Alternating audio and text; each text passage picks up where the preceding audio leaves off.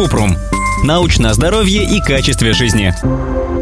Врачи говорят, что подвязываться после естественных родов не нужно, а все мои знакомые твердят, что это обязательно и лучше использовать бенкунг, а не эластичный бандаж. Что из этого правда? Кратко. Бандаж и бенкунг носить не обязательно, но если вам хочется и нравится, это не принесет вреда. Однако прийти в форму, если ваш вопрос именно об этом, подвязывание не поможет. Чтобы быстрее похудеть после родов, стоит заниматься спортом, и если есть такая возможность и желание, кормить ребенка грудью. Это сжигает больше калорий.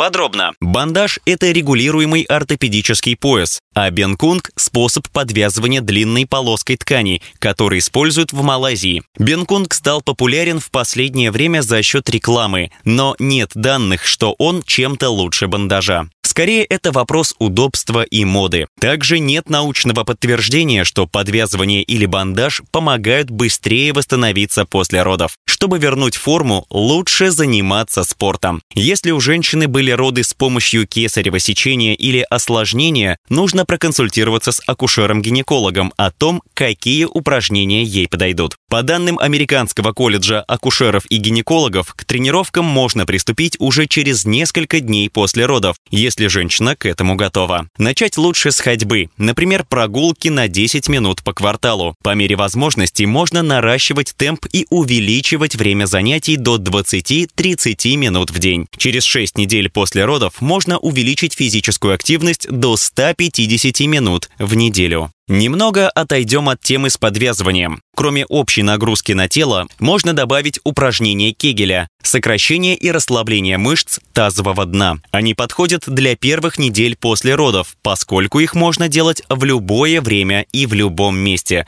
даже когда женщина держит ребенка на руках или кормит его грудью. Упражнения Кегеля будут полезны любой женщине. О том, как правильно тренировать мышцы тазового дна, мы писали в статье «Зачем тренировать вагину?».